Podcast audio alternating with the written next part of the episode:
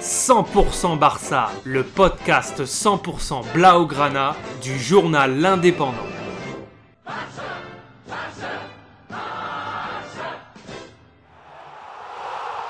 100% Barça, un podcast.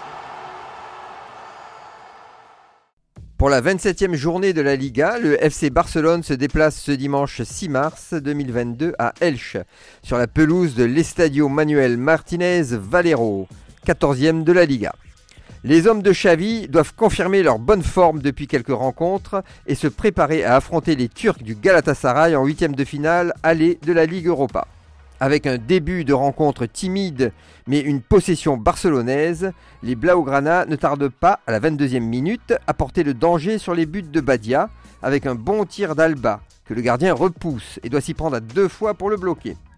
Mais les Catalans ne lâchent pas et à la 27e minute, après une belle passe de Pedri sur Aubameyang qui lance Dembélé dans la surface, et l'international français pique un ballon au-dessus du gardien d'Elche, mais qui repousse dans les jambes de De Jong, qui frappe.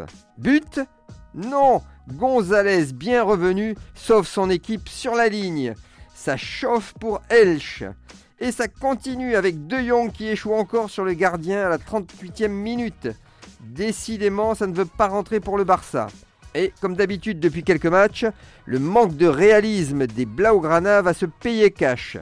Pedri rate sa passe en retrait qui profite à Fidel et il punit le Barça par un tir croisé à ras de terre dans la surface. Ter Stegen ne peut rien. 1 à 0 juste avant la pause. Les hommes de Xavi vont réagir, mais comme toujours, ça manque de précision. Et Torres vendange deux occasions. Heureusement, à la 60e minute, Torres enfin récupère un ballon qui traîne dans la surface et égalise. Un partout. Après plusieurs occasions des deux équipes infructueuses et toujours Torres imprécis, Xavi décide de remplacer Dembélé et Aubameyang par Depay et Traoré. Une bonne décision puisque Depay va provoquer une main du défenseur d'Elche et tirer lui-même le penalty à la 84e minute. La fin de match sera électrique mais le score ne changera pas. 2 à 1 score final pour les Blaugrana.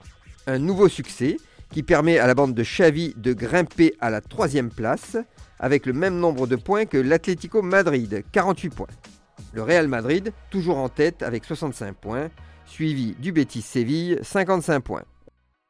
Retrouvez cette émission et toutes nos productions sur Radio Indep et en podcast sur l'indépendant.fr, nos réseaux sociaux et votre plateforme de streaming favorite.